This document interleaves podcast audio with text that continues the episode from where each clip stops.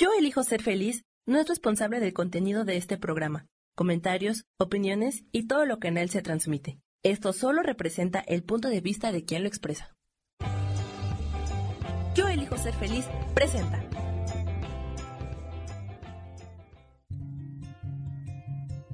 Volver a brillar, volver a sentir vitalidad.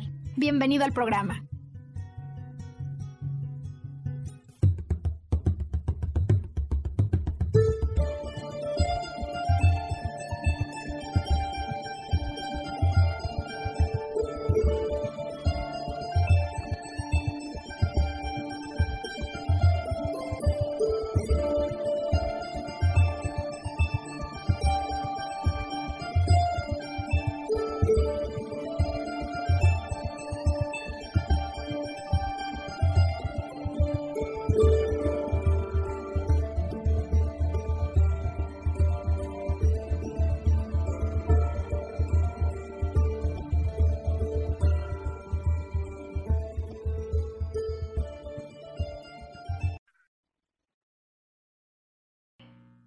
En muchas ocasiones, algunos hemos escuchado que para encontrar el amor en pareja, lo primero que tenemos que hacer es amarnos a nosotros mismos. Y, y, ciertamente lo escuchamos, lo intentamos y cuando menos nos damos cuenta ya estamos en una nueva aventura que otra vez cuando menos nos damos cuenta nos lleva a desbarrancarnos, es decir, nos lleva a volver a vivir la sensación de desamor. Y muchas personas me han llegado a preguntar hasta dónde el desamor en pareja es algo que se puede descodificar. Por esta razón, la semana pasada lanzamos el primero de dos podcast en relación a descodificación, amor y desamor en relaciones de pareja. Y hoy estamos listos, Sergio y yo, para entregarte la continuación a este podcast cuando abordaremos siete principios fundamentales que debemos todos tomar en cuenta y cuando además, con enorme y profundo agradecimiento a la persona que hoy nos presenta su caso, es un segundo caso que tenemos, em, pues nos permite no solo la inspiración para nuestro podcast, sino sobre todo para los millones de personas que podrían ver sus historias reflejadas en la de ella o que simplemente al escuchar esta historia encuentren tela de dónde cortar para su vivencia personal. Mi nombre es Maru Méndez, este podcast se llama Volver a Brillar y te quiero dar la bienvenida y la invitación a quedarte con nosotros para poder descodificar el amor o el desamor en relaciones de pareja.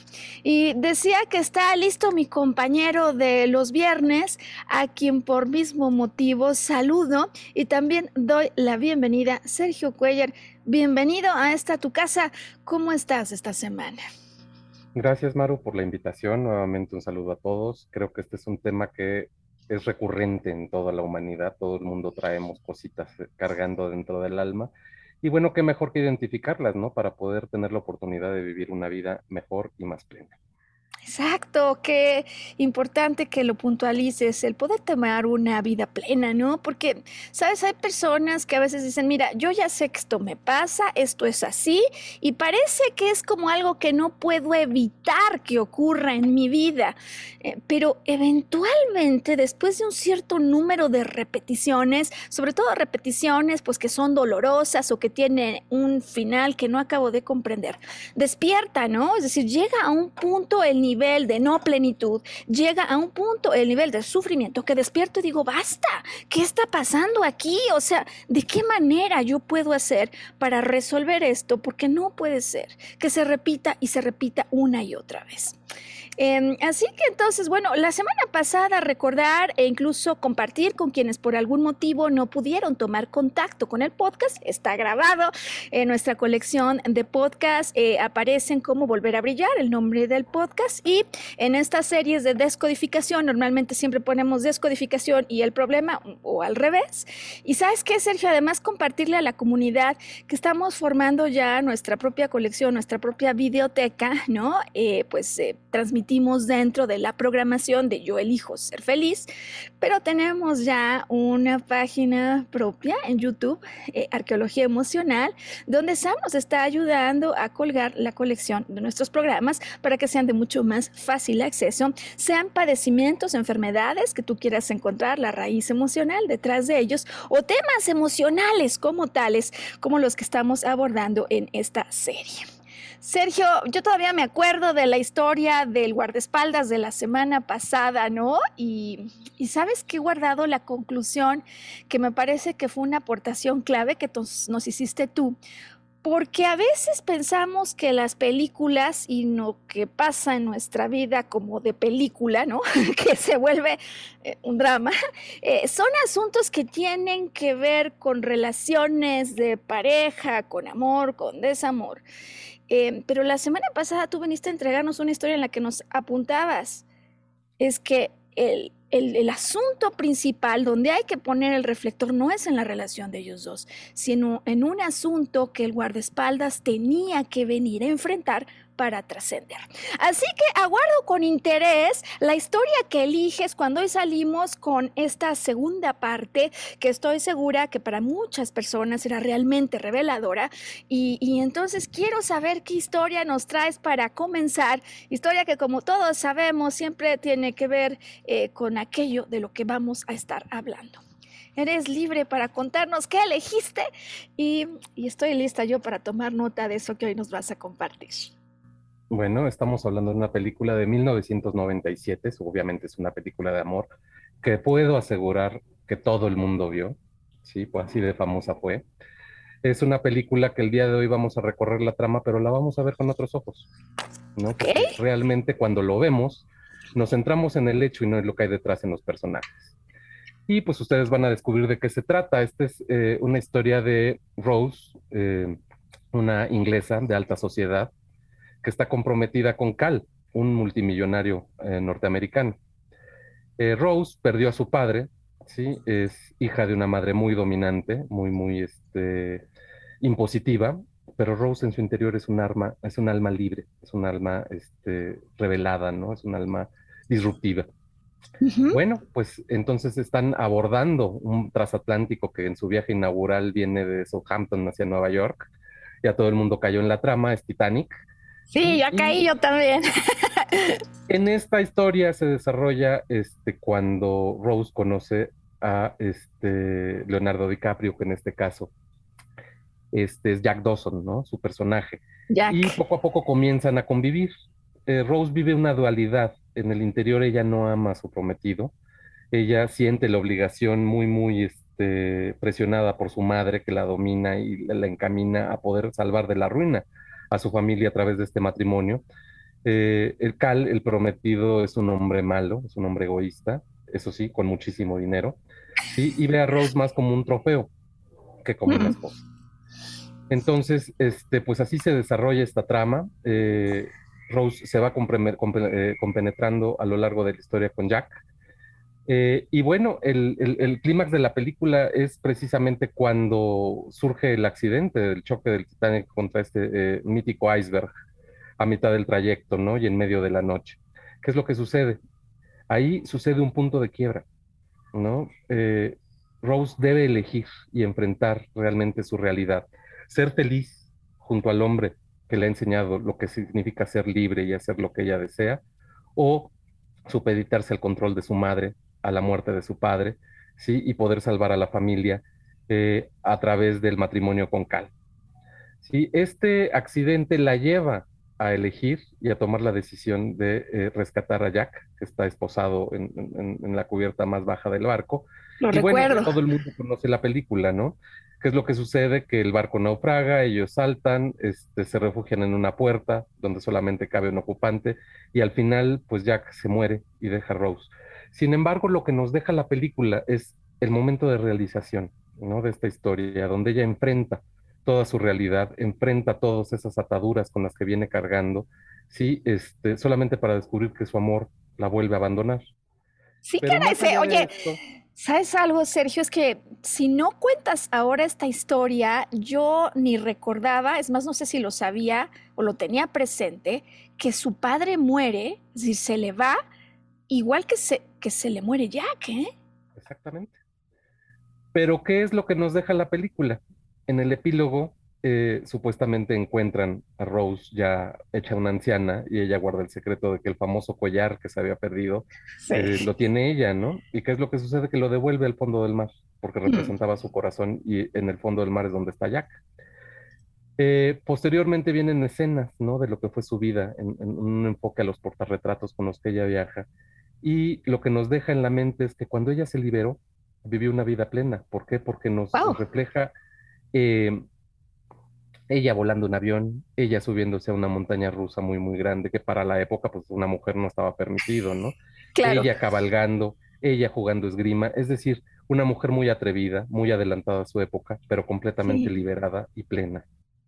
Híjole, eh, sabes que me sacas totalmente de cuadro, como seguramente a muchas personas, en el sentido que te fijas y nos eh, levantas eventos de los que posiblemente muchos, pero ni nos percatamos. O sea, ahora que lo dices, claro, recuerdo las fotos al final, pero no es algo en lo que en ocasiones, digamos, nos enfoquemos o prestemos atención cuando estamos insistiendo en que la trama se trata de una cosa y como ahora nos lo estabas explicando, realmente parecido, ¿no? Al caso del guardaespaldas, parece que lo que nos quieren plasmar es otra cosa completamente distinta, es decir, ella sí fue feliz, eh, decía que me llama la atención en tu, tu libre elección de esta trama que nos presentes hoy eh, una historia en la que la trama se repite. Pierde al amor de su vida, pierde al padre, pierde a Jack, pero recupera algo importantísimo Em, que por cierto es algo con lo que hoy vamos a finalizar el podcast, así que queda allí abierto el punto, quiero dejarlo así, Sergio, para invitarte a que nos ayudes a concluir sobre eso que sí recupera y que de hecho es lo que nos ayuda a todos a empoderarnos cuando hemos vivido historias de desamor y justo lo que rompe el hechizo, justo lo que lo va a romper. Oye, pues me encanta la historia con la que estamos empezando. Por cierto, has de saber que es una de mis películas favoritas, sin duda. Y, y ahora que nos has contado la historia, sabes, hasta me dan ganas de volver a ver la película, pero pero con esta nueva perspectiva, con este nuevo ángulo. Eh, y, bueno, quisiera compartirte a ti y al auditorio entonces eh, qué vamos a hacer, cómo nos vamos a organizar hoy para lo que queremos exponer.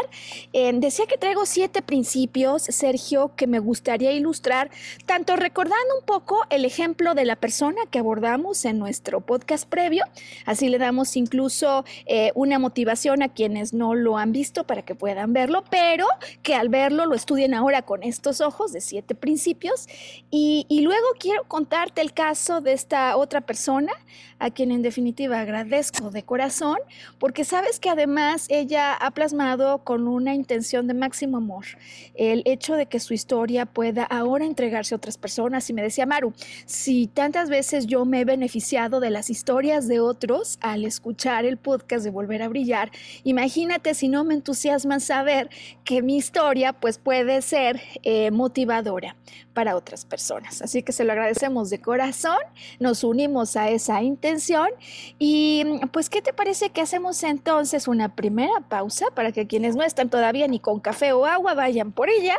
Em, quienes necesitan tomar nuestros datos de contacto para sesiones de descodificación de arqueología emocional que nos ayuden a dar con la raíz de eso que vivimos como una enfermedad o eso que vivimos como historias que repiten una y otra vez, sea de amor, de desamor, que normalmente las que vemos con ojos de qué está pasando no son las de amor, ¿no? Sino las de desamor, eh, o cualquier otra vivencia emocional de esas que se sienten molestas en el cuerpo, pues que puedan tomar esos datos. Estamos ofreciendo estas sesiones eh, pues de arqueología emocional y estaremos listos para asistirte a dar con esa piedra angular. Vamos a la pausa. Sam, ¿nos ayudas con los datos de contacto? Ya volvemos.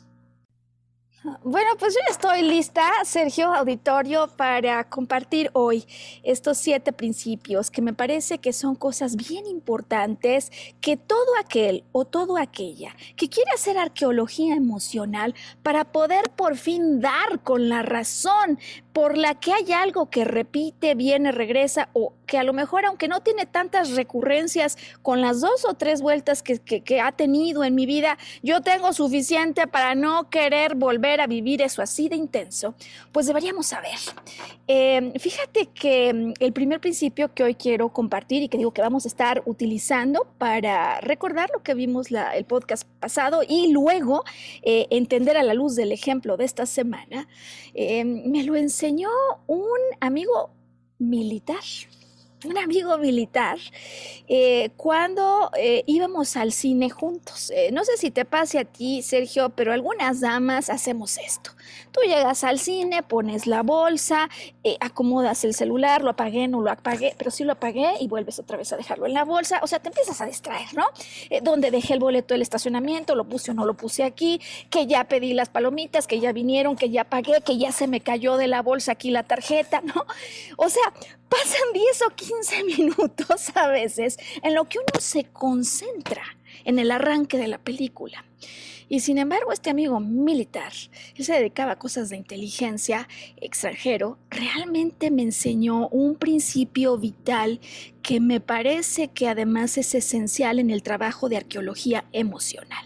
Él me dijo, tú tienes que prestar atención al inicio como si fuese la parte principal. ¿Por qué? Principio número uno, porque el final siempre está relacionado con el principio. El final siempre está relacionado con el principio, que un poco ahorita nos lo, nos lo, ilustras tú cuando dices la que no era libre finalmente vive su libertad. Recordaremos eh, quienes vivimos la experiencia la semana pasada con este podcast, seguramente lo recuerdes, Sergio, cómo la persona que vive el problema, cuando yo le digo la última vez que esto pasó, pues nos relata que hace unos días se fue a Acapulco, conoció a un hombre valioso, podría haber sido el hombre de sus sueños, lo recordarás, eh, digo, para nosotros pues podría sonar simpático, pero para ella es todo menos eso cuando el hombre no conecta con ella, es decir, posterior a ese magnífico encuentro donde hay una química increíble, deja de conectar. Final, que al cabo del trabajo de arqueología emocional nos va a conectar con el principio, donde igual que se le ha ido este y se le han ido varios, es su padre el que se le ha ido. El final siempre tiene que ver con el principio y esta es, digamos, eh, el, el punto pivote que queremos entender en cualquier historia de repetición de vivencias emocionales que no se sienten bien en el cuerpo. Ahora, fíjate que en este segundo principio que yo quiero hoy eh, compartir, también hay una enorme verdad, Sergio Auditorio, que a veces, si bien sí lo tenemos allí eh, claro, no le damos tal importancia o posiblemente no sabemos ni cómo analizarlo. Y es que todos tenemos una primera pareja. Todos en nuestra infancia tenemos una primera pareja. En el caso de las damas, ¿no? Eh, pues la niña tiene usualmente como primera pareja en la infancia al padre. En el caso de los hombres, ¿no? Los caballeros siempre tuvieron como niños a una primera pareja como madre. Ahora, en este sentido, eh, mi experiencia indica que hay que tener un cierto cuidado en la interpretación, porque si bien todos vamos a tener una primera pareja y suele ser el padre de sexo opuesto, pues hay variantes, ¿no? Hay quienes a lo mejor dirán, oye, pues sí, pero mi mamá murió cuando yo nací, o papá se divorció, se separó y nunca lo vi. Lo que queremos decir con esto es que siempre hay una primera pareja, haya o no sido el padre o la madre biológica. Y como sabemos que en primer principio el final tiene todo que ver con el principio, esta primera pareja y las vivencias que hayamos tenido podrían estar marcando un punto de evolución o de crecimiento en nuestra historia. Entonces, en el proceso de descodificación que vamos a hacer en esta ocasión para historias de desamor en pareja, eh, vamos a prestar muchísima atención a lo que ocurre, por cierto, con mamá y papá. ¿Sabes? Porque es mi conclusión que más allá de que solo se presente una primera pareja con papá o con mamá, papá y mamá forman un ecosistema. Eh, las famosas familias funcionales o disfuncionales de las que hablamos arrancan con esa relación. Y puede ser que el padre sea súper presente y la madre ausente o al revés, es decir, que los vamos a, mantener a ambos en la mira porque normalmente lo que uno hace es compensación a lo que el otro no. Segundo principio, entonces, siempre tenemos una primera relación que suele ser con el padre o la madre de sexo opuesto, pero lo relevante es que si el principio siempre tiene que ver con el final o el final con el principio, habrá que estudiar esa primera relación. Ahora, tercer principio, ¿sabes? En nuestras relaciones, eh, Sergio, siempre vemos reflejos del pasado sobre todo en esas relaciones de cosas que provocan algo, ¿no? Siempre vemos reflejos del pasado, reflejos del pasado que arrancan por personajes, como en la historia de Titanic, por la que has iniciado hoy, pues donde decíamos que de alguna manera quizás no consciente, ¿no? Pero se recluta a un personaje que va a venir no solo a ser muy similar, de características incluso hasta físicas podrían ser muy similares, sino que no solo es que repetimos relaciones del pasado con mismos personajes, sino aquí el cuarto y quinto principio que son clave. Las tramas se repiten y las emociones se repiten. Recluto a mismos personajes del pasado aunque no me dé cuenta, para repetir tramas donde la emoción se va a repetir. Y esta es la emoción que es la piedra angular para hacer el proceso de arqueología emocional Primero, para poder descodificar qué me quiere decir esta emoción, esta desazón tan intensa que continuamente estoy sintiendo. Y segundo, para poder, además de descodificar, transmutar, hacer un cambio de percepción interno que permita una transformación externa. Así que primero cinco principios, decía yo que son siete. En términos del séptimo, y que me parece posiblemente, Sergio eh, Auditorio, uno de lo que menos eh, sabemos es que las tramas que se repiten tienen dos partes y, tú nos lo decías en el podcast anterior, Sergio, recordarás cuando me decías, Maru, sí, intuitivamente yo sé que hay cosas que se repiten. Y lo sabemos todos, porque vamos viendo consecuencias y decimos qué raro, como que esto se parece a lo que yo viví en el pasado, como que ya tiene un mayor volumen. Pero fíjate que me parece central en este sexto principio compartir con el auditorio que hay una parte de la trama que se repite, que veo, que ya sé, que sí conozco, y que crees, hay una parte en esa trama que no veo, aunque esté a la vista no la he visto. Y eso que no he visto es justo lo que en el proceso de arqueología emocional queremos desenterrar. Queremos aventarle luces y reflectores, porque si yo puedo comprender en la trama lo que no había visto, que sobre todo tiene que ver, Sergio, con lo que yo hago, o sea, hay partes de la trama que se van a repetir todo el tiempo. No las voy a poder cambiar.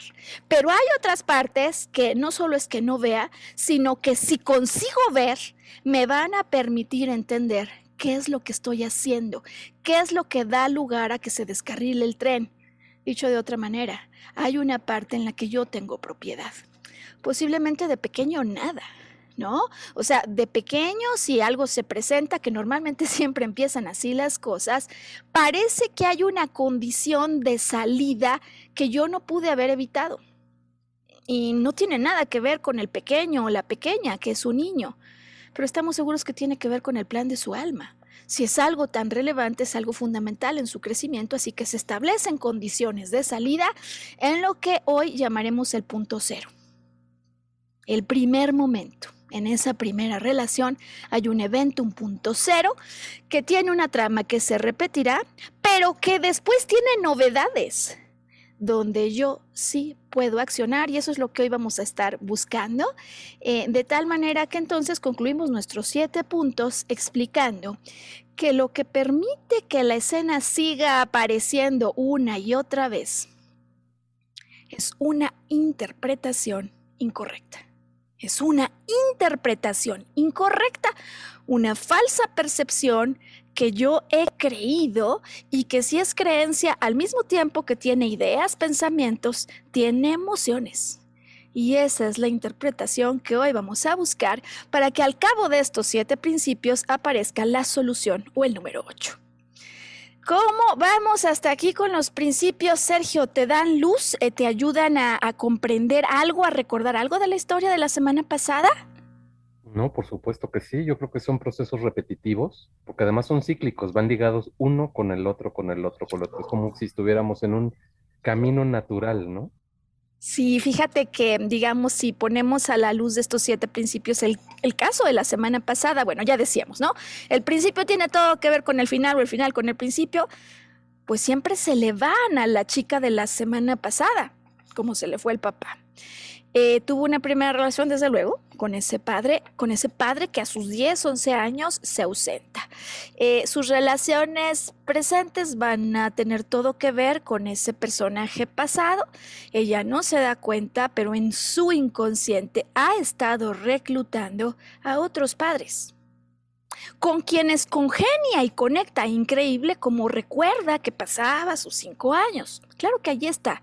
Eh, claro, difícil que alguien pueda decir hoy sí, los estoy reclutando para sufrir, porque esto no ocurre así. Plenamente comprensible. Eh, decíamos que se repite una y otra vez la trama, pero sobre todo la emoción y lo que al final de ese proceso con ella descubrimos es la emoción de dolor, ¿no? La emoción de profunda tristeza y pues desde luego me acuerdo que tú decías la frustración porque ellos no hacen nada que es el aparente reclamo para que después demos con el reclamo central, que no son ellos, sino que yo no hago nada. Y descubrimos en ese caso que ella lo que verdaderamente quisiera haber hecho y no ha podido es hablar, expresarse, expresión que entonces nos va a permitir entender esto que decía. La trama que conocía siempre se le van, la que no conocía o la que no veía cuando esto ocurre, yo siempre me quedo con las ganas de haber hablado. Y a veces hasta ni me dejan, ¿no? Muy obediente. Ella continúa. Y séptimo, lo que descarrila es una interpretación. La interpretación, por ejemplo, de que si yo hubiera hablado, esto no hubiera pasado. Ella habla para darse cuenta que puede hacer lo que creía que no podía y que además expresar su verdad le permite reconocer que posiblemente otro quiera o no quedarse. Ese no es el tema. El tema es que yo puedo expresar mi verdad y cuando la expreso, eso deja de repetir porque yo puedo decidir distinto. Ya expresé, hice lo que quedaba en mí y una vez que lo he hecho, no tengo más esa carga del pasado.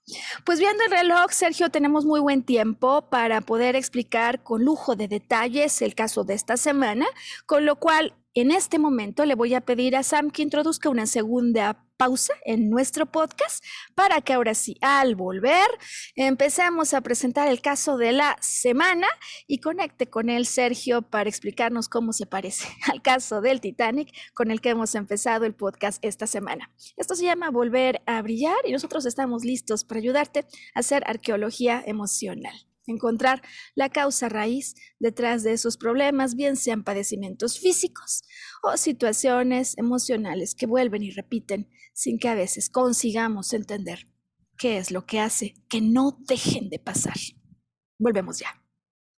Sergio, pues estoy lista, ¿sabes? Aquí otra vez con mis notas, porque no me gusta que se me olviden las cosas y, luego me cuentan historias con detalles que me parece súper importante, pues entregar al auditorio.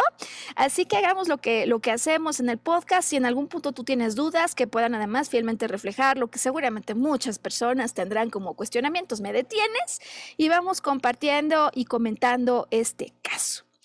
Em, en esta ocasión traigo la, historia de verídica, por supuesto, de una mujer, Sergio, que quizás representaría vivencias como esas que en ocasiones mujeres de 30, 40, 50, diría incluso, pueden estar viviendo, o incluso hombres, ¿no? Es decir, la historia no es privativa de un género, sino lo que nos va a entregar es una manera de ver el mundo que para ella ha sido muy complicada, es decir, que le ha llevado a vivencias que son dolorosas. ¿Cómo empieza esta historia? Ella me contacta, ¿sabes? Em, continuamente cada semana, conecta con Volver a Brillar, eh, como posiblemente muchísimas personas, sabes, Sergio, que no conozco y a quienes agradezco por su confianza y por seguir nuestros podcasts. Ella me dice que pues tiene mucho tiempo ya en esto del trabajo del, del mundo interior, del desarrollo de conciencia, eh, pero que curiosamente el podcast, te acordarás esas series que tuvimos de las heridas, ¿no? Por ejemplo, la del abandono, traición. Em, pues le ha provocado dolor y, esto le hace saber pues que ya hay algo pendiente por resolver.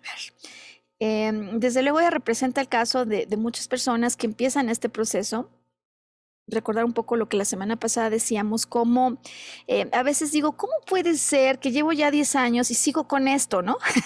pero si yo ya tomé el sabatino, pero si yo ya sabía, pero si yo ya había hablado conmigo, pero si yo ya había hecho cambios. Y, la verdad es que la evolución, el desarrollo interior, hay una teoría que a mí me parece que es realmente atinada para explicarnos, eh, quien dice que nuestro crecimiento va como en una espiral ascendente. Entonces, donde yo a lo mejor regreso a un mismo punto donde ya estaba en el pasado, pero estoy en una perspectiva más elevada. Es decir, tengo mayor conciencia y ahora que tengo mayor conciencia, estoy preparado o estoy lista para resolverlo de una manera distinta.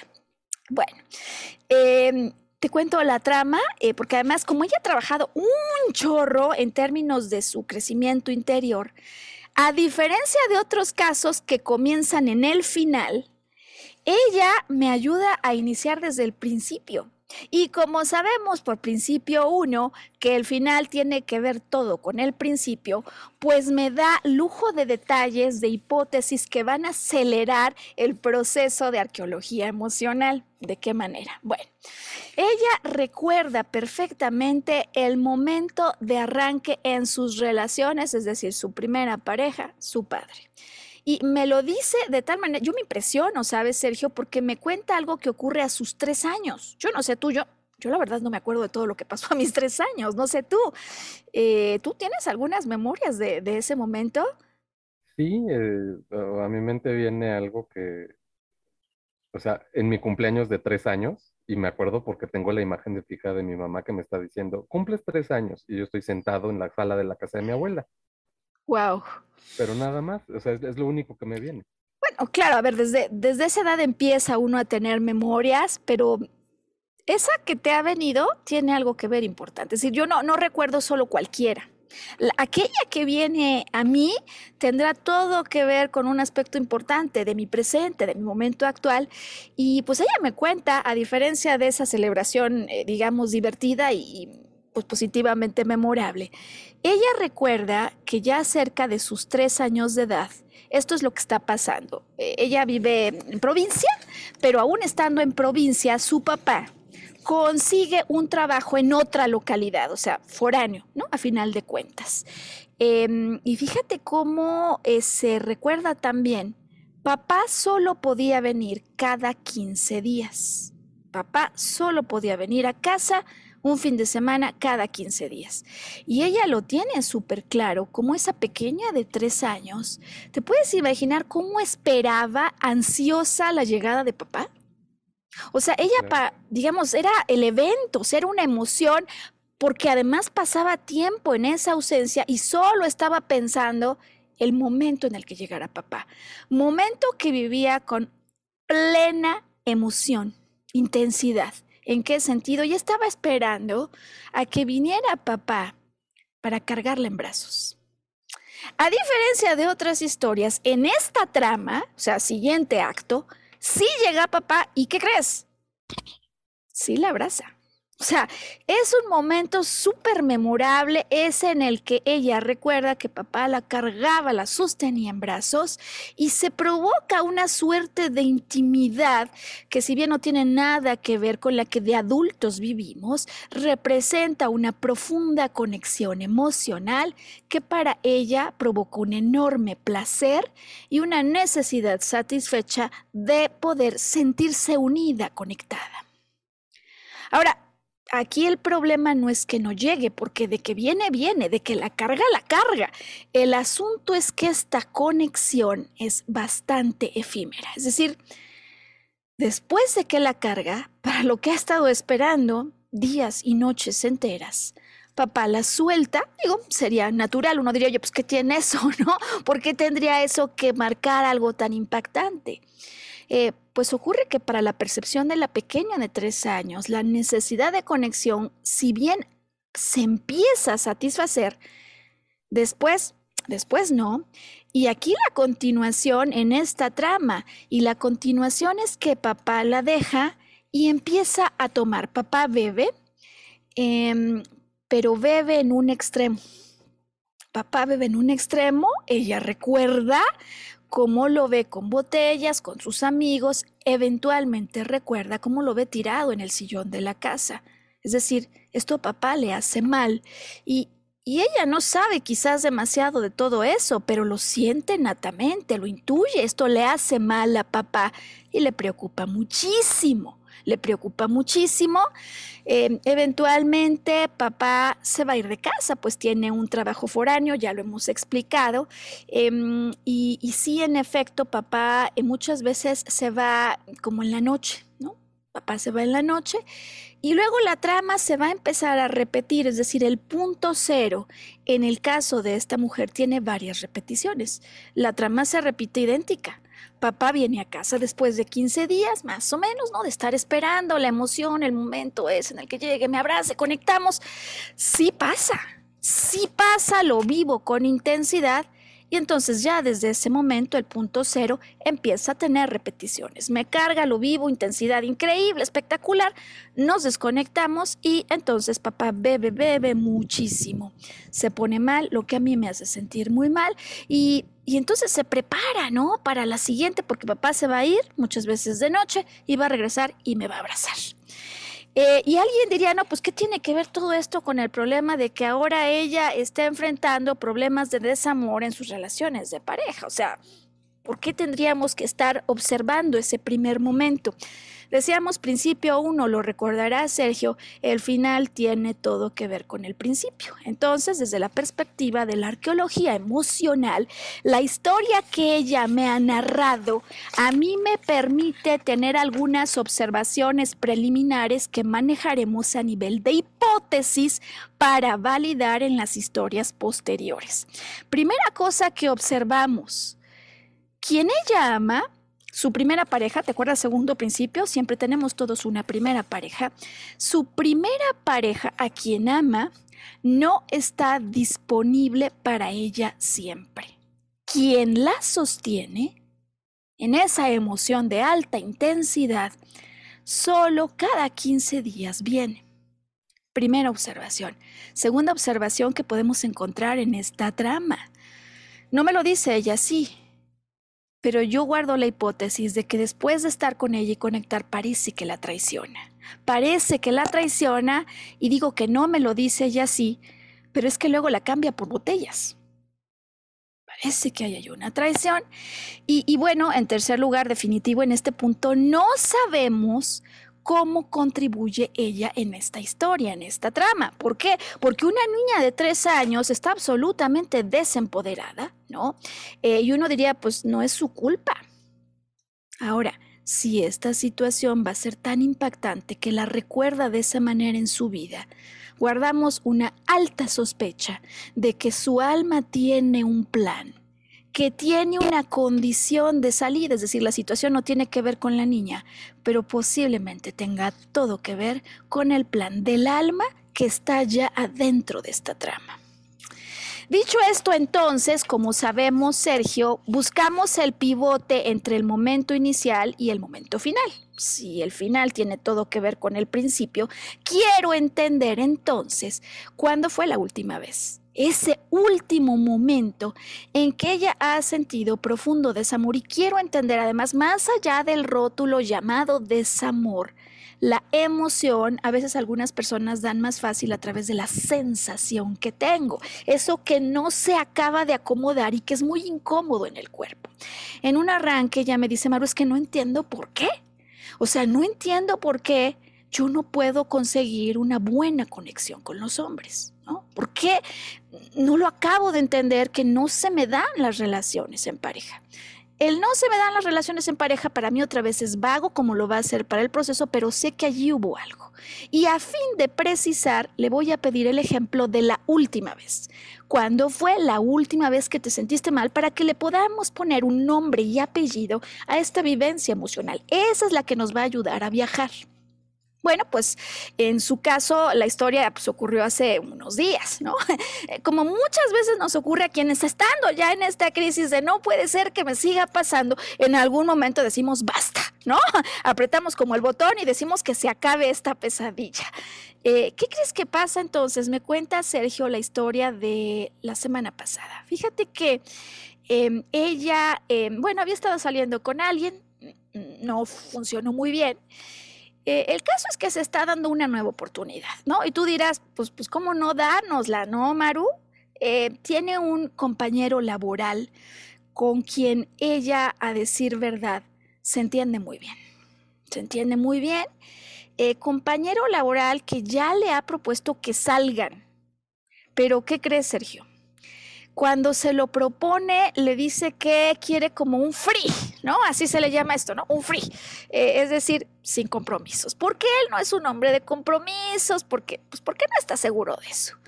Justo esta es la razón que en algún momento hace que ella diga, no, tú no, y, viene otro, pero pues no funciona con el otro, ¿no?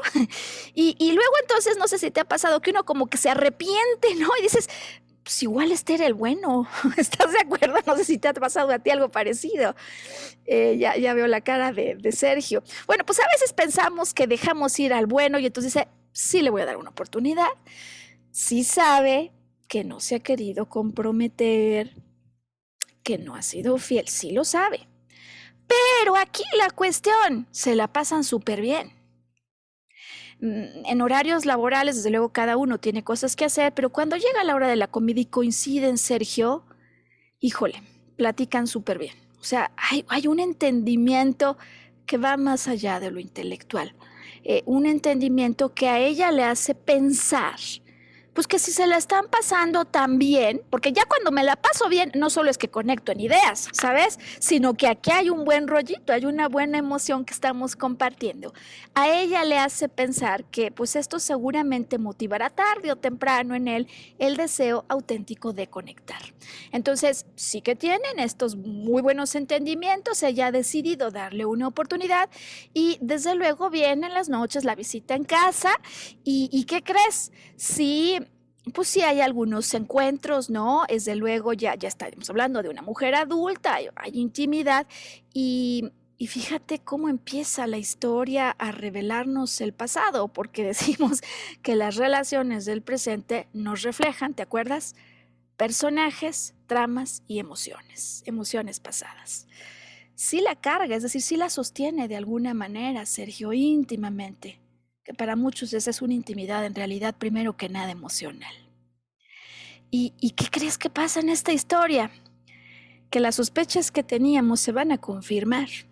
Es decir, este hombre con quien la pasa también, que está comprobado que sí la sostiene, con quien sí se construye una muy buena intimidad, eventualmente la va a dejar. Por cierto, curioso que de noche, como pasaba con su papá, y curioso, que también tiene problemas de alcoholismo, los que a ella le preocupan. Y cuando me cuenta esta trama, es que palabra es impresionante, pero no deja de ocurrir, Sergio. Empezamos a comprobar que en efecto todos vivimos tramas de repetición, con mismos personajes.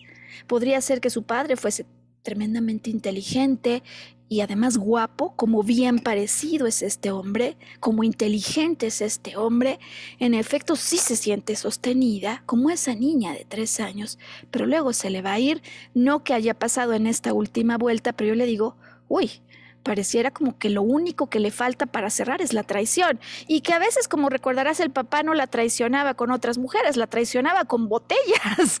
Es decir, que podría ser que el otro tenga otros intereses, otras cosas que yo ni veo, pero que me hacen sentir traicionado o traicionada, ¿no? Como fuera el caso. Eh, sería quizás demasiado repetitivo el platicarte que en su vida esto se ha repetido innumerables veces. Eh, creo que es más relevante a efecto de este podcast explicar que en la trama de repetición siempre le pasa lo mismo. Y para nosotros es importante entonces decir, ok, antes de esa última, ¿cuál fue la previa? y volvemos a revisar la trama, porque ya dijimos en el principio número 6 que hay partes de la trama que sí conozco que se repiten, pero hay otras que no he visto. Y yo quiero verlas, porque si consigo detectar lo que estoy haciendo, puedo entonces dar con el principio 7 la interpretación que hace que la escena se repita y se repita indefinidamente. En el patrón que observamos en el evento 1, en el previo, en el previo, en el previo y así sucesivamente, puede ser en orden progresivo o en retrospectiva. ¿No? Finalmente son historias de repetición, en las que el puente es la vivencia emocional. Eh, observo dos cosas. La primera, ella me dice, mira, pues salía con esta persona, eh, típicamente, por cierto, Sergio Auditorio, más chicos que ella, que desde luego aquí no hay ningún prejuicio en relación a la edad, ¿no? O sea, puede haber un joven eh, de menor edad que una dama que tenga una madurez espectacular. Eso no es el tema, sino la percepción de que ella sale con menores que ella. Posiblemente menores incluso en la madurez que ella ha conseguido o en el crecimiento que ella tiene. Sale con menores, ¿eh? no, y no de edad, ¿eh? me refiero a más pequeños, o sea, menos años, pues. Em, sale y ¿qué crees, Sergio? Esto es clave en la trama si se da cuenta que no son fieles, se lo avisan. O que no se quieren comprometer o que no se han podido comprometer. Esa parte siempre está en las tramas. Y será clave. Cuando yo observo que en las historias de repetición siempre hay el aviso y luego viene, pero encajamos, encajamos muy bien, conectamos increíble, pues ya el resto nos lo sabemos, ¿no, Sergio? O sea, es más, yo creo que a estas alturas, con esta trama, tú ya podrías animarte a dibujar lo que sigue, ¿no? Eh, ¿qué, podría seguir? No, pues es que más bien es como, como un patrón repetitivo donde salen, se conocen, ella cede, etcétera, etcétera, hasta que al final viene el abandono de noche. Anda, pues el abandono de noche eh, y, podría haber hasta la traición, se repite siempre. Y entonces en ese momento yo recuerdo la pregunta que me hace ya al inicio, ¿no? Yo le digo, a ver, vayamos otra vez de vuelta, porque cuando arrancamos esta sesión, tú me decías que tu objetivo es poder entender. ¿Por qué no consigues conectar de manera efectiva en una relación en pareja, ¿no? Si, si te entendí bien palabras más, palabras menos, eh, pero ya con la luz que nos permite arrojar sobre estos diferentes eventos en la historia como si fueran restos arqueológicos, al ver el patrón yo le pregunto, tú me preguntas por qué no puedes conectar, pero yo me pregunto si la pregunta más bien será, ¿por qué será que no puedo conectar y crear esa, esa relación estable con los infieles cuando siendo infieles yo decido tener una relación con ellos? Y, hombre, parece para los que lo vemos a distancia, pues totalmente fácil de descifrar el acertijo, ¿estamos de acuerdo? Pero no para la persona que lo está viviendo. Y sin embargo, esta pregunta, Sergio, permite que finalmente aparezca eso a lo que le he llamado yo el principio número 7, la interpretación, que está haciendo que esto se descarrile o que la escena vuelva y vuelva a empezar. Hay una parte en la trama que yo no puedo de ninguna manera detener, porque una vez que decido salir con infiel, la historia se repite. Si además yo elijo en esta trama inconscientemente a quien tiene un buen perfil, un perfil de un buen nivel intelectual con esa conexión que va a ser plena, efímera, pero plena. Eh, decía yo que a lo mejor incluso pueden hacer, ser hasta realmente atractivos, ¿no? Físicamente destacados. Em, pero el asunto clave en la interpretación es cuando ella me dice, es que ¿por qué?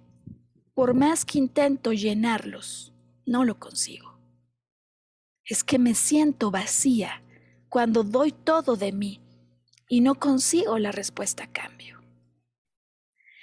Y aquí es como si escucháramos campanas. Es decir, este es el momento sagrado.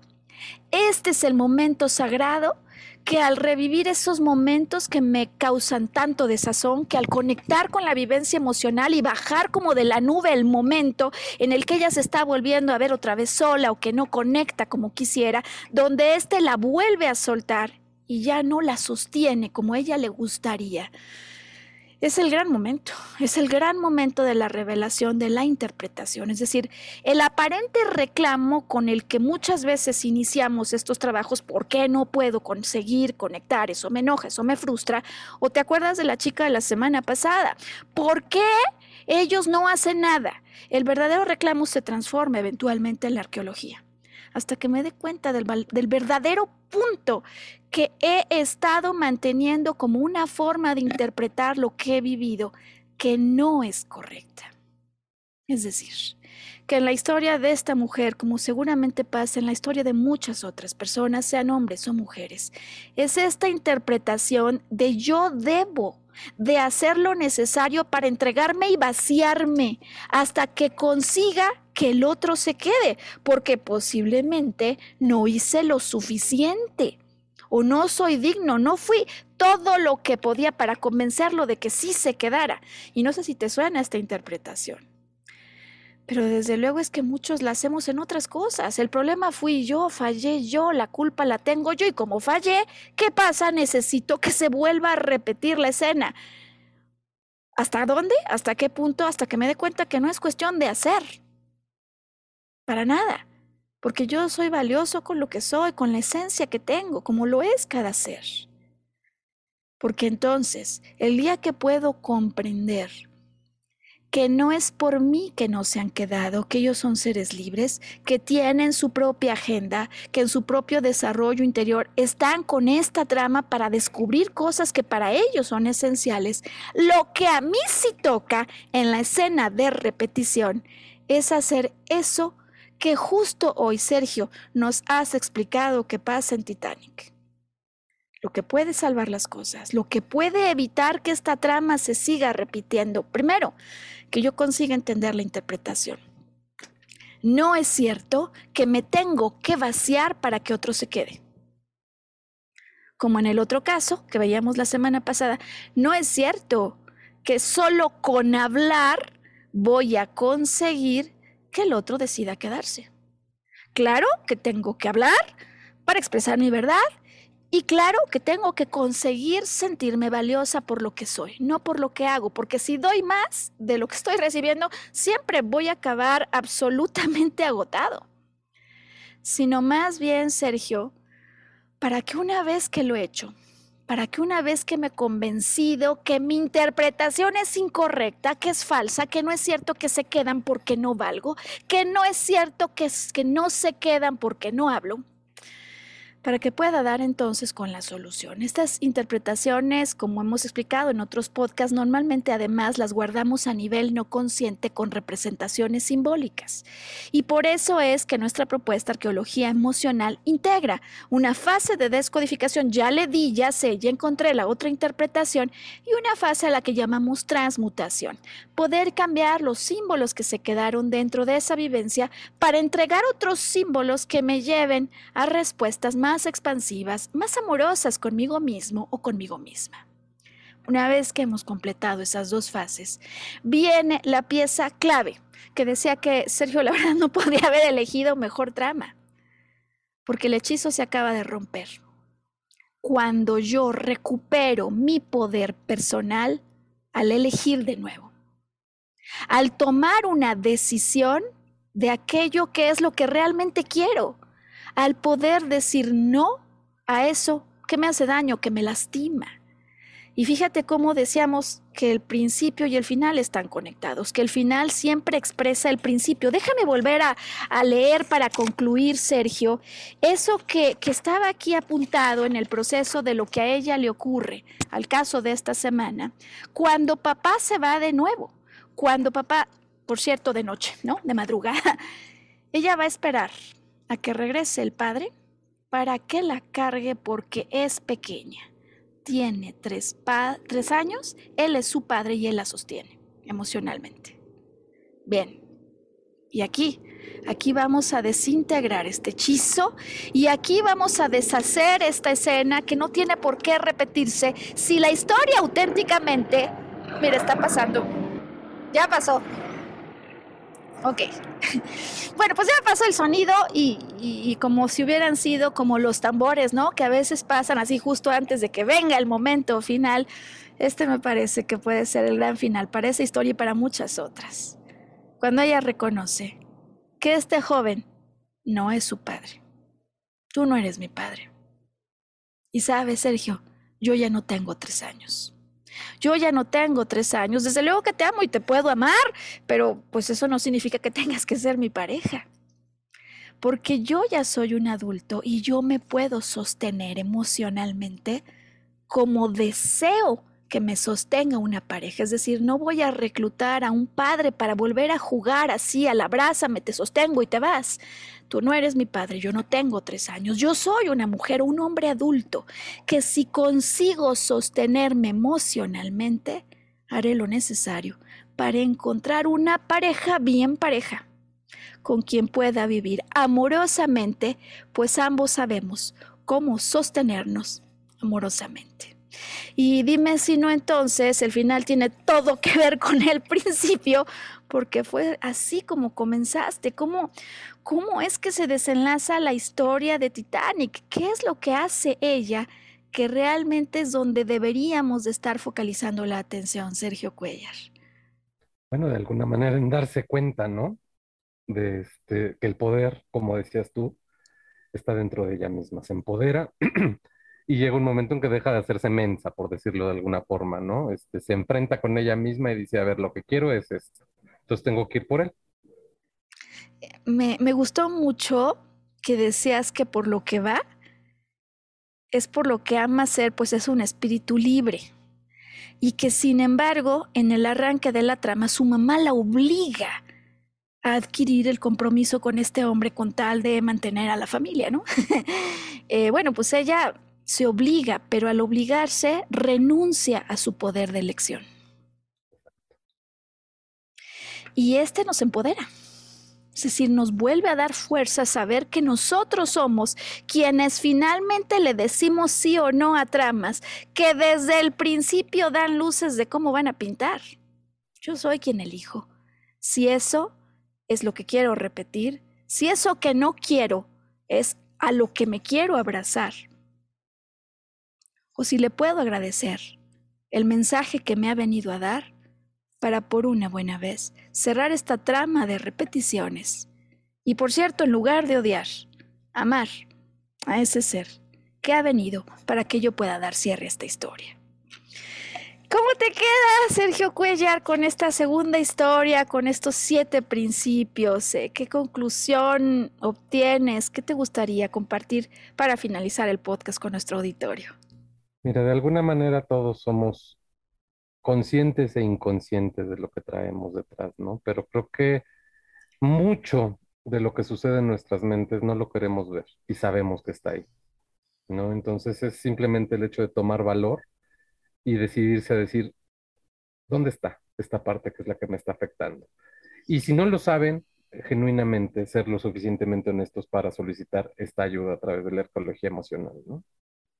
Fíjate que me quedo pensando en eso que dices de consciente o inconscientemente lo sabemos.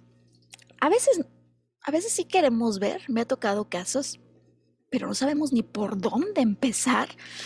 O a veces, eh, mm, pues no es que no querramos, sino que duele, ¿sabes? Lo suficiente como para no querer moverle a eso.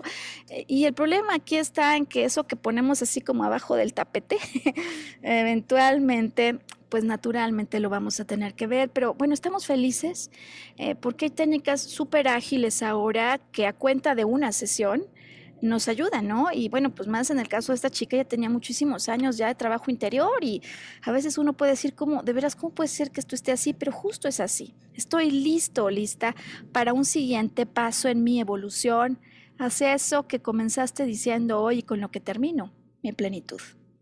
Es un derecho de nacimiento y no importa lo que haya ocurrido, Todos siempre podemos volver a brillar si podemos encontrar con ayuda de la arqueología emocional qué es lo que la vida nos quiere dar como un mensaje para que logremos evolucionar. Y, y pues mejor que en ninguna otra ocasión, ¿no, Sergio? Que elijan ser felices al darse cuenta de lo que sí y lo que no conviene abrazar. Nos encontramos la próxima semana. Hasta la próxima semana, Maru. Hasta entonces, gracias, Sergio.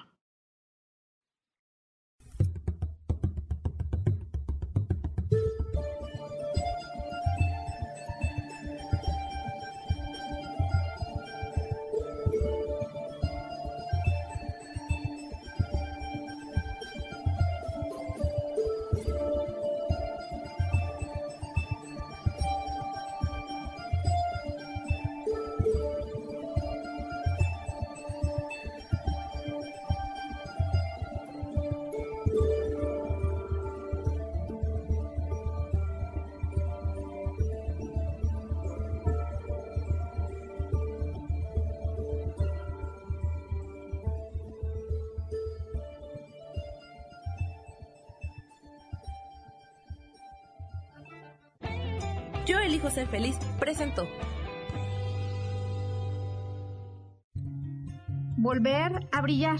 Recuperar la sensación de tu poder personal. Nos vemos en la siguiente transmisión de este programa. Esta fue una producción de Yo elijo ser feliz. Derechos reservados.